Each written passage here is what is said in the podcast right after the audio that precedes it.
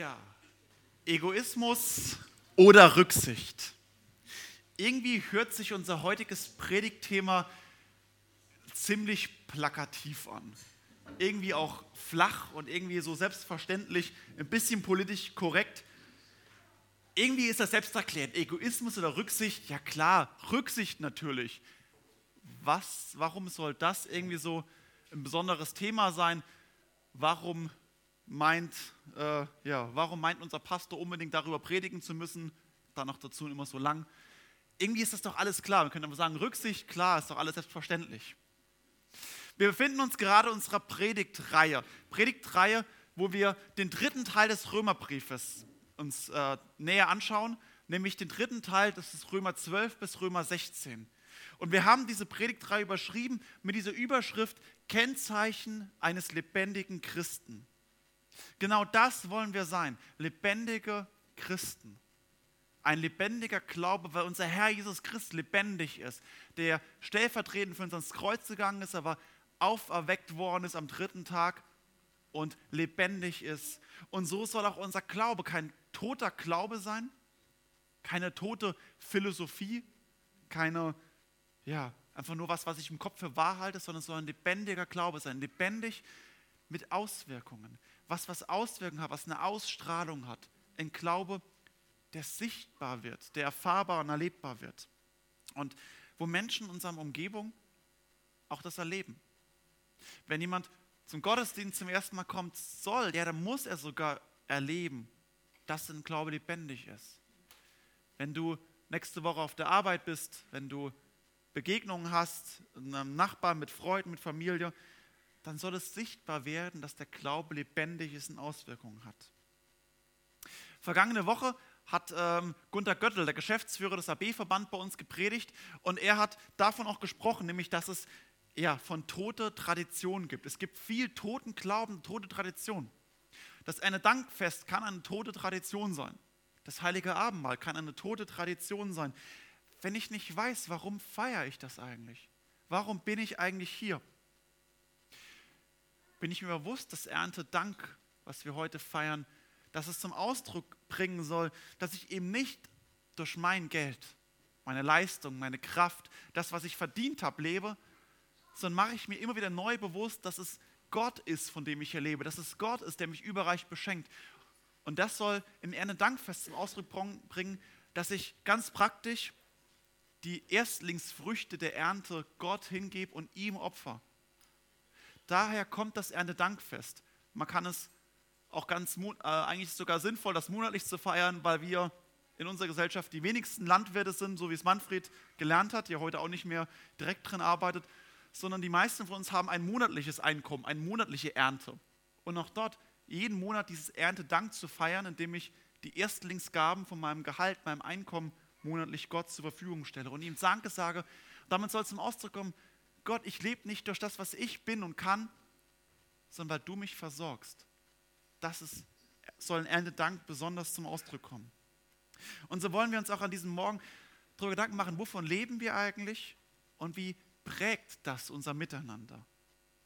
Und wir sind in unserer Predigtreihe in Römer 14, die Verse 13 bis 23 angekommen. Und ich lade dich immer ein, wie immer, Bibel mitzubringen und mitzulesen Paulus schreibt dort, darum lasst uns nicht mehr einer den anderen richten, sondern richtet vielmehr darauf euren Sinn, dass niemand seinen Bruder einen Anstoß oder Ärgernis bereite. Ich weiß und bin gewiss in dem Herrn Jesus, dass nichts unrein ist an sich selbst. Nur für den, der es für unrein hält, ist es unrein. Wenn aber dein Bruder wegen deiner Speise betrübt wird, so handelst du nicht mehr nach der Liebe. Bringe nicht durch deine Speise den ins Verderben, für den Christus gestorben ist. Es soll doch nichts verlästert werden, was ihr Gutes habt. Denn das Reich Gottes ist nicht Essen und Trinken, sondern Gerechtigkeit und Friede und Freude in dem Heiligen Geist. Wer darin Christus dient, der ist Gott wohlgefällig und bei den Menschen geachtet. Darum lasst uns dem nachstreben, was zum Frieden dient und zur Erbauung untereinander. Zerstöre nicht um der Speise willen Gottes Werk.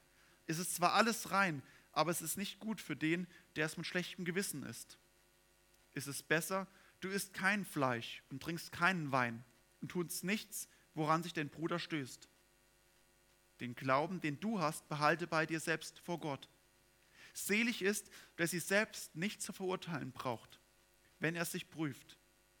Wer aber dabei zweifelt und dennoch ist, der ist gerichtet, denn es kommt nicht aus dem Glauben. Was aber nicht aus dem Glauben kommt, das ist Sünde.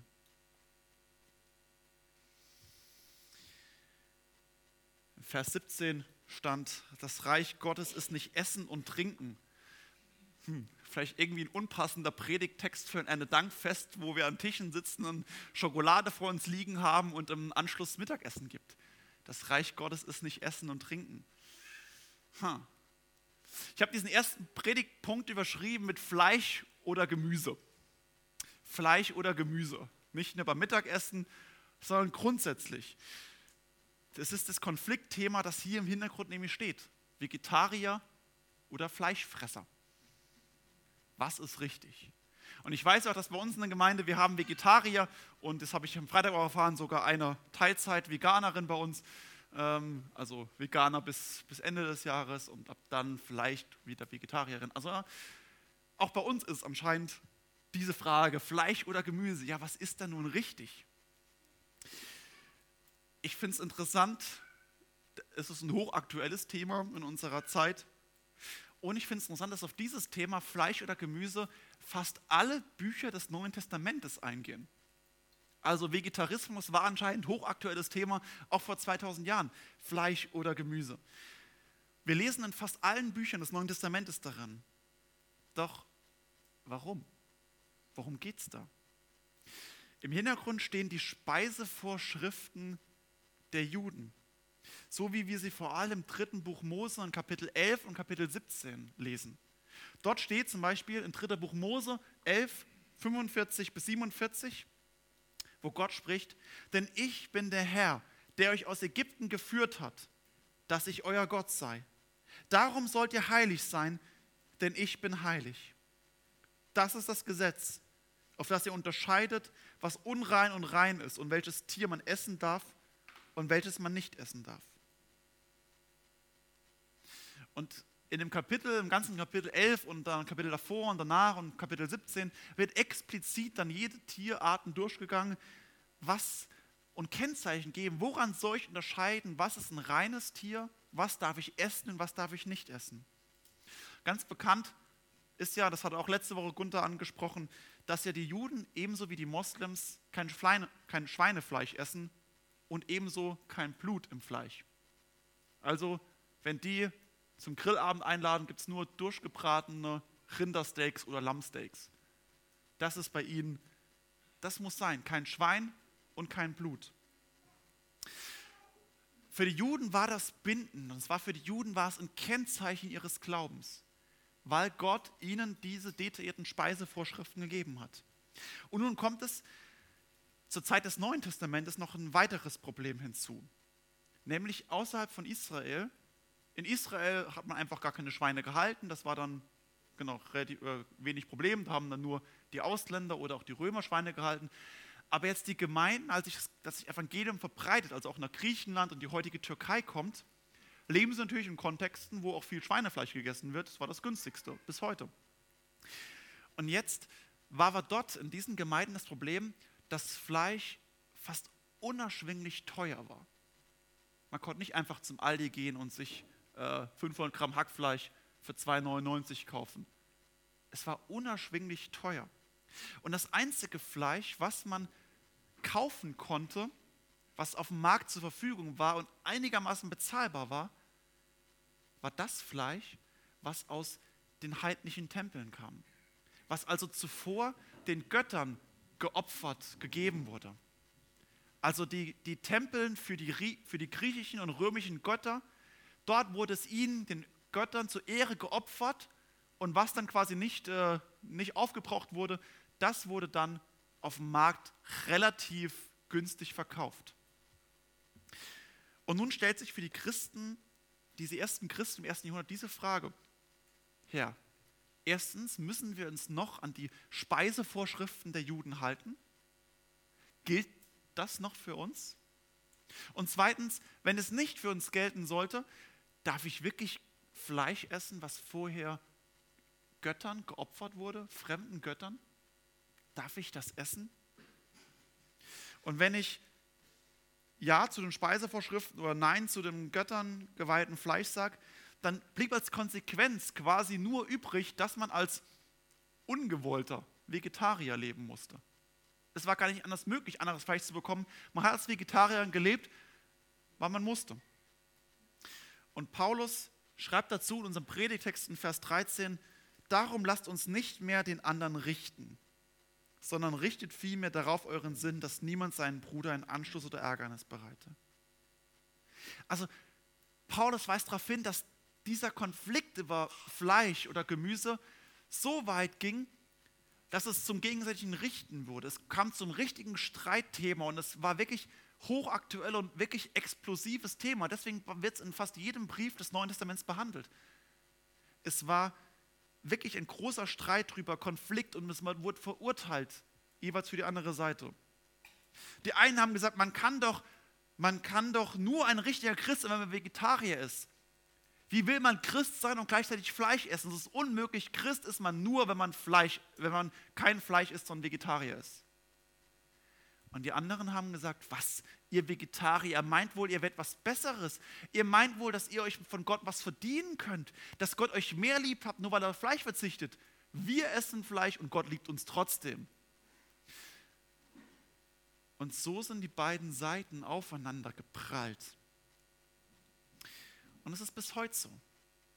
Wenn wir als Menschen etwas als richtig erkannt haben, wenn wir zu einer Überzeugung kommen, dann neigen wir dazu, unsere Überzeugung absolut zu setzen, zu sagen, ja, daran halte ich fest, das ist wahr.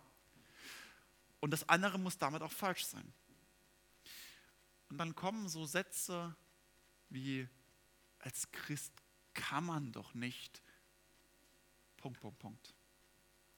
Und wenn du ein richtiger Christ sein willst, dann musst du aber oder dann würdest du. Punkt, Punkt, Punkt. Oder ich kann mir nicht vorstellen, dass der, so wie der sich verhält, dass der Christ sein will.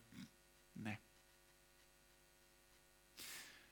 Nicht alles ist explizit ausgesprochen. Vieles ist auch eher unterschwellig, gedacht in unseren Gedanken und Herzen, im Umgang miteinander. Und ganz leise entsteht eine Kultur, vor allem wo eine enge Gemeinschaft vorherrscht, eine Kultur der Gesetzlichkeit, der Gleichförmigkeit, des Zwangs. Du musst so und so sein. Wer nicht so und so handelt und lebt, der kann kein Christ sein oder gehört zumindest nicht zu uns. Und so fängt man an zu verurteilen, zu richten, den anderen abschätzig zu, über ihn zu denken und dann vielleicht auch so Bemerkungen fallen zu lassen oder ihm dementsprechend zu behandeln. Bei uns heute ist es wohl weniger Vegetarier und äh, Fleischesser. Gut, ich gebe zu, ich, ja, mit Vegetariern habe ich auch so meine große Freude. Aber ja, genau. Grundsätzlich geht es bei uns in der Gemeinde nicht darum, man kann kein Christ sein, wenn man Vegetarier ist. Das nicht. Bei uns sind es eher Themen wie, Darf man als Christ Alkohol trinken? Darf man als Christ rauchen? Welche harten, welche soften Drogen werden toleriert? Wie muss man sich anziehen als Christ? Vor allem, wie viel Haut darf man im Gottesdienst zeigen? Müssen Frauen beim Gebet im Gottesdienst ein Kopftuch tragen? Wie ist unsere Haltung zum Thema Sex vor der Ehe? Homosexualität, Gender, Abtreibung, Scheidung, Wiederheirat? Darf man sich als Christ ein teures Auto kaufen? Oder müsste man nicht der Umwelt zuliebe auf ein Auto ganz verzichten? Fairtrade, regional, nachhaltiges Essen? Das sind alles Themen, die in vielen christlichen Gemeinden auch bei uns diskutiert werden. Ja, wie lebt man denn nun als Christ? Die diskutiert werden und in beiden Richtungen kann es zu Gesetzlichkeit kommen. So muss man als Christ sein. Wenn man das und das so handelt, dann kann man kein Christ sein. Und es ist interessant, dass in beide Richtungen ähm, es Gesetzlichkeit gibt. Einerseits, in, egal ob es in sehr strengen, in konservativen Gemeinden ist oder umgekehrt in sehr liberalen Gemeinden, kann eine Kultur der Gesetzlichkeit entstehen. In den konservativen Gemeinden ist es noch eher nachvollziehbar. Man merkt, ja, dort heißt es, okay, so und so muss man als Christ leben. Das ist für die meisten nachvollziehbar. Dass es dann zur Gesetzlichkeit kommen kann, dass Regeln kommen, das und das sind die Kennzeichen, nur dann ist man Christ. Aber umgekehrt, auch in liberalen Gemeinden, wo ja eigentlich alles toleriert wird, kann es genauso eine Gesetzlichkeit entstehen. Denn wer zum Beispiel versucht, in einer sehr liberalen Gemeinde für ein konservatives Eheverständnis einzutreten oder sich gegen Scheidung und Wiederheirat ausspricht, da merkt man sehr schnell, wie begrenzt die Toleranz ist. Gesetzlichkeit kann in jeder Richtung zum Problem werden. Wer es ein bisschen verfolgt in den christlichen Medien, Sonntag vor einer Woche war in Berlin der Marsch für das Leben, wo jedes Jahr leider, ich finde es erschreckend, nur so zwischen 5.000 und 7.000 Christen demonstrieren gegen Abtreibung und Sterbehilfe. Und es ist ein Schweigemarsch. Sie gehen mit 1000 Kreuze sinnbildlich für die 1000 Abtreibungen, die, im Werk, die pro Werktag im Schnitt äh, in Deutschland getätigt werden, laufen sie als Schweigemarsch durch die Straßen. Und es gibt immer eine riesen Gegendemo. Ähm, die ist also oft von mehreren tausend Leuten. Und äh, in Idea wurde letzte Woche wurde abgedruckt, ne, so die, die Schlachtrufe der, der Gegendemo, der, der linken, äh, der antifaschistischen Bewegung.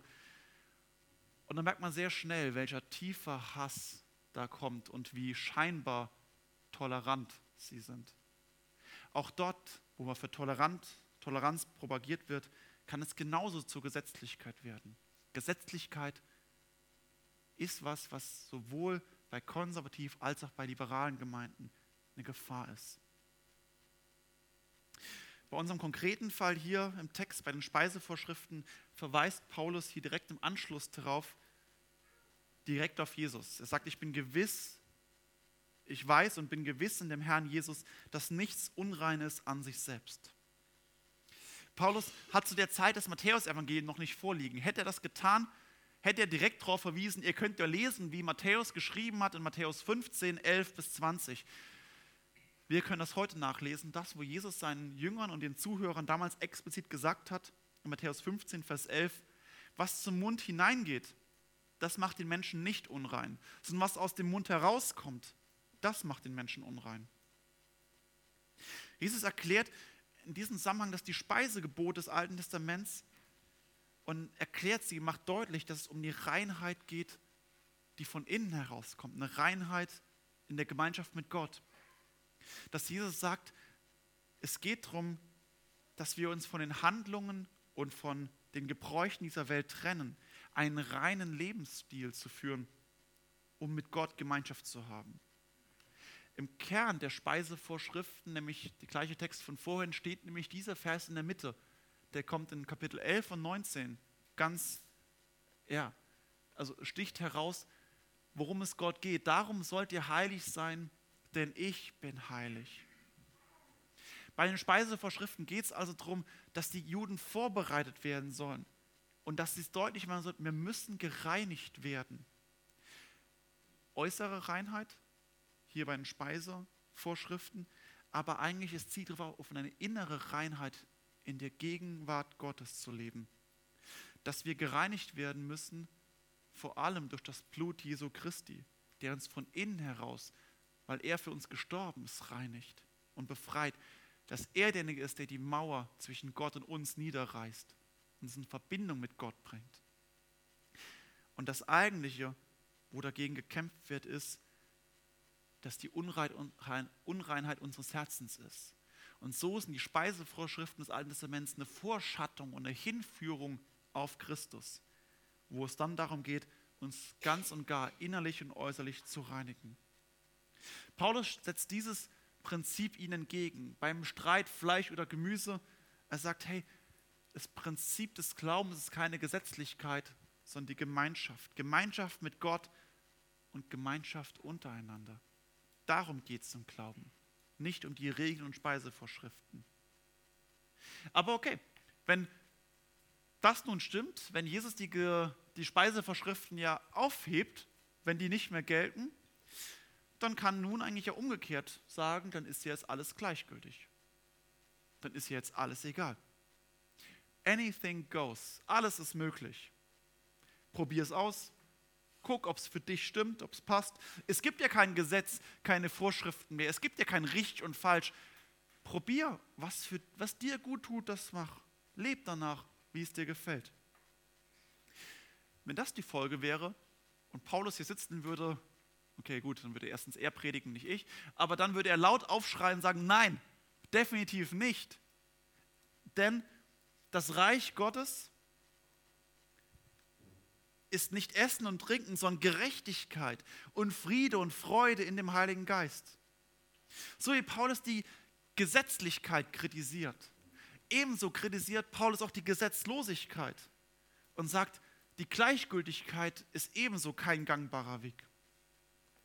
Wohin Paulus die Gemeinde in Rom und uns auch hinführen möchte, ist das Bewusstsein, es geht um die Gerechtigkeit mit Gott, die Friede und Freude in dem Heiligen Geist. Es geht nicht um ein bloßes Einhalten von Gesetzen, sondern es geht um eine tiefe Veränderung und eine Neuausrichtung unseres Herzens. Und wir leben eben nicht aus unserer Gerechtigkeit heraus, weil wir so toll sind, weil wir eben ganz viel geerntet haben, weil wir eben das und das leisten, deswegen uns es leisten können. Nein, wir leben nicht aus unserer Gerechtigkeit, sondern aus Christi Gerechtigkeit. Er derjenige, der einzig Gerechte, der in die Welt gekommen ist und der, obwohl er gerecht, sündlos war, am Kreuz den Zorn Gottes selbst ertragen hat, erduldet hat. Deswegen hat er dort, wir, die wir ungerecht sind, hat er dort stellvertretend für uns diesen Zorn erduldet. Es ist seine Gerechtigkeit, aus der wir leben. Es ist seine Ernte. Es sind seine Früchte, von denen wir leben. Sowohl materiell als auch geistlich. Wir leben aus Christus heraus, weil er derjenige ist, der wirkt, der gehandelt hat und der diesen Weg für uns gegangen ist. Und wenn wir dies verstehen, dann entsteht Erntedank. Dann entsteht, dass wir Gott Danke sagen. Nämlich, wenn wir von der Tiefe vom Evangelium ergriffen werden, wo deutlich wird, nicht das Gesetz und nicht die Gesetzlosigkeit, sondern dass Gott derjenige ist, der handelt, der für uns alles erwirkt hat. Wo das geschieht, dass es die Gerechtigkeit Gottes ist und der Friede mit Gott, der durch Jesus Christus möglich wird, dann entsteht die Freude, dann entsteht der Friede und das Wirken des Heiligen Geistes in unserem Leben. Und Paulus macht deutlich, dass das ein ganz anderer Anfahrtsweg ist. Es geht nämlich nicht um eine Gleichgültigkeit, sondern es geht um eine tiefe Neuausrichtung unseres Herzens. Und dann um einen echten Gottesdienst als Lebensstil. Wer darin Christus dient, Gott dient, Gottes Dienst feiert, der ist Gott wohlgefällig und bei den Menschen geachtet. Paulus will deutlich machen, das ist ein echtes Fragen nach Jesus Christus, dass es darum geht, ihm zu dienen, ihm zu gehorchen, nach seinem Willen zu leben, zu tun. Aber eben nicht, weil ich es tun muss, sondern aus Gesetzlichkeit, sondern weil ich verstanden habe, dass ich von diesem Herrn her lebe.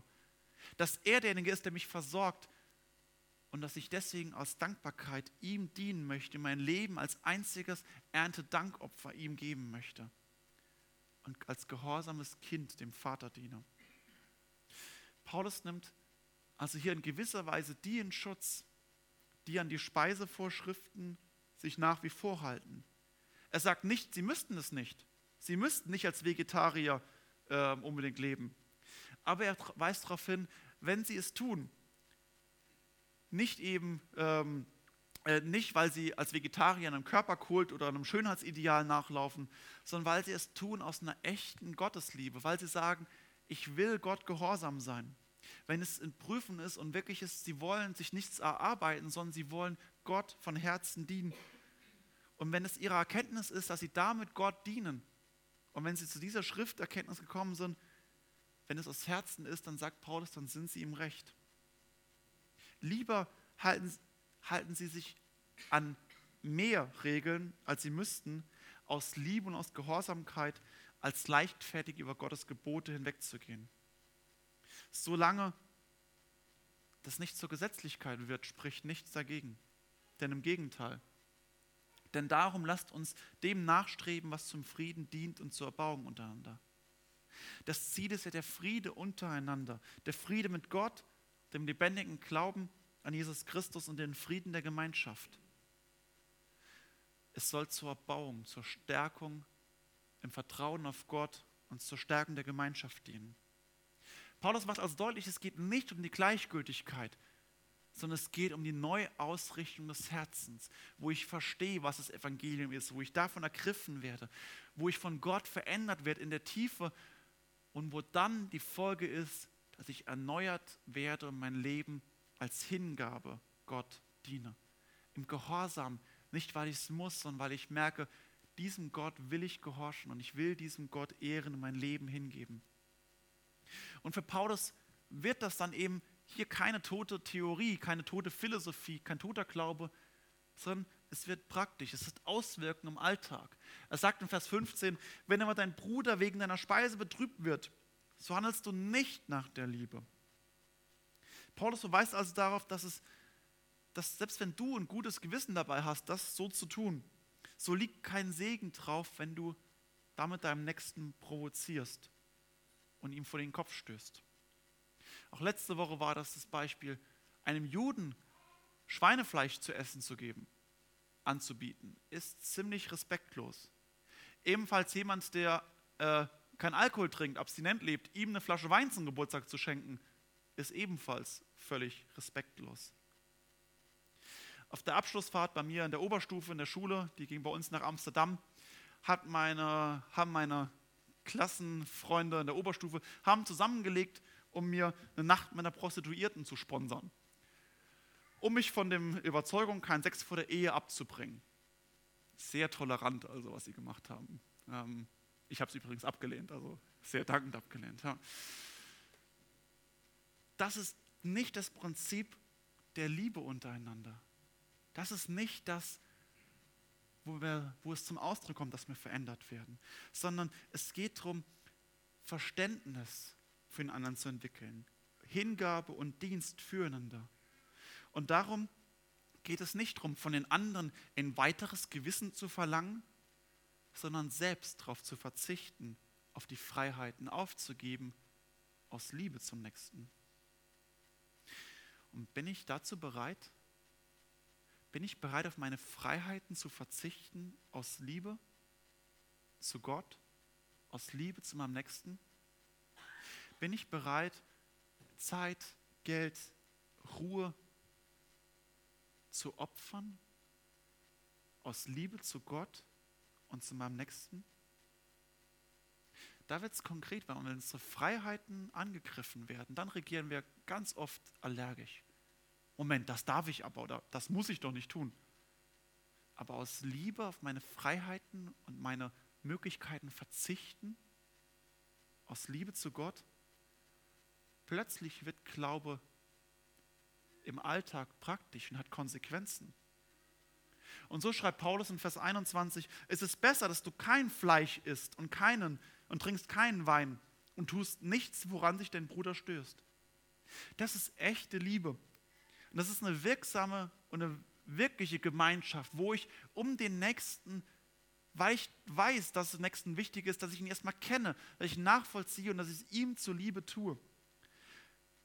Wenn dahinter ein ehrliches Ringen um Gehorsam gegenüber Gott ist, eben nicht die Gesetzlichkeit, sondern ein echtes Ringen um gemeinsames ja, Leben im Gottesdienst. Echte Liebe zeigt sich im freiwilligen Verzicht auf Freiheiten. Und das ist das, was wirklich wehtut. Und Paulus ermahnt diese Starken im Glauben nochmal. Den Glauben, den du hast, behalte bei dir selbst vor. Selig ist, der sich nicht selbst zu verurteilen braucht, wenn er sich prüft.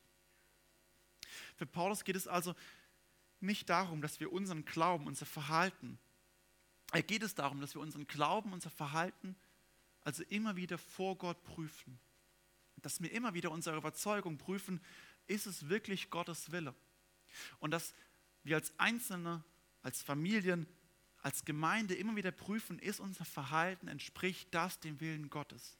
Dass wir uns vor Gott prüfen, uns selbst hinterfragen und uns auch vor hinterfragen lassen von anderen. Und das tut manchmal sehr weh. Ich fand es sehr eindrücklich, Jenny hat das vor ein paar Wochen im Jugendkreis so gesagt, wie sie hinterfragt wurde und wie das wehgetan hat. Und das ist so, das tut weh, wenn ich hinterfragt werde. Aber darum geht es, dass wir uns im Glauben prüfen, uns hinterfragen lassen anhand der Schrift. Und dabei, wenn wir das selbst tun, wird deutlich, wie viele dunkle Stellen ich in meinem Leben habe. Und wo das deutlich wird, merke ich auch, wie abhängig ich bin von der Gnade und der Vergebung Gottes. Und wo ich merke, wie sehr ich selbst falle und wie schlimm es um mich oft aussieht, dann bin ich auch barmherziger mit anderen und weiß, okay, ich brauche und lebe genauso von dieser Vergebung, wie der andere es ebenso braucht. Aber das Ziel muss ein gemeinsames Ringen um die Wahrheit, die von Gott kommt. Eine Gemeinde, wo das gelebt und gefördert wird, zeichnet sich dadurch aus, dass diese Gemeinschaft eben wirklich nach Gottes Willen fragt und danach strebt, Gehorsam gegenüber Gott zu haben. Jesus wirklich nachzufolgen, aus Liebe und Dankbarkeit einen Lebensstil des Erntedank zu entwickeln. Aber Paulus schließt am Schluss nochmal damit und sagt, keine Fassade, keine Fassade soll dabei rauskommen, sondern ehrliches, authentisches Christsein. Denn er sagt, wer aber zweifelt und dennoch ist, der ist gerichtet. Denn es kommt nicht aus dem Glauben, was aber nicht aus dem Glauben kommt, das ist Sünde. Also es geht nicht darum, Hauptsache ich, wenn ich das, dann wäre es wieder gesetzlich. Wenn ich weiß, wenn ich das und das und das so mache, dann bin ich ja Christ. Nein, keine Fassade aufzubauen, egal in welche Richtung, sondern dieses, gerade bei diesen ethischen Themen darum zu ringen, was ist Gottes Wille und wie sollen wir leben, uns verhalten. Und eben nicht einfach nur mitzumachen, weil man das so macht, weil das Nicht-Christen halt so machen oder weil man das in der Gemeinde halt so und so macht. Nein, ein echtes Ringen, was Gott will und dann unser Leben ihm zur Ehre hinzuleben, hinzulegen und ihm nachzufolgen. Es geht nicht Paulus nicht um einen erhobenen Zeigefinger. Egoismus oder Rücksicht. Sei endlich mal ein bisschen rücksichtsvoller. Sei mal weniger egoistisch. Das funktioniert nicht. Paulus sagt, es geht darum, werde von dieser Gnade des Evangeliums ergriffen. Wenn Gott dich wirklich ergreift, dein Herz verändert. Wenn er, wo Jesus in dir lebt und in dir wirkt, da heilt Gott unseren Egoismus, da heilt Gott auch unsere Gesetzlichkeit, die tief in unserem Herzen steckt. Und Christus führt uns Schritt für Schritt in die Nachfolge, dass wir tiefer hineinwachsen und tiefer hineinwachsen zu einem Lebensstil der Erneuerung, der Hingabe an Gott und unseren Nächsten. Lieber zu verzichten, um auf die Freiheiten für den Bruder und die Schwester in Gemeinde. Das ist eine echte Rücksicht. Und daraus daran wird sichtbar, was Nachfolge bedeutet. Und sowas hat Ausstrahlung nach außen. Das ist ein lebendiger Glaube, ein lebendiges Kennzeichen, wo Menschen wirklich auch merken, dass wir verändert wurden von Gott. Und wir wollen eine lebendige Gemeinschaft sein, die Gott zu Ehren lebt und ihm dient. Amen.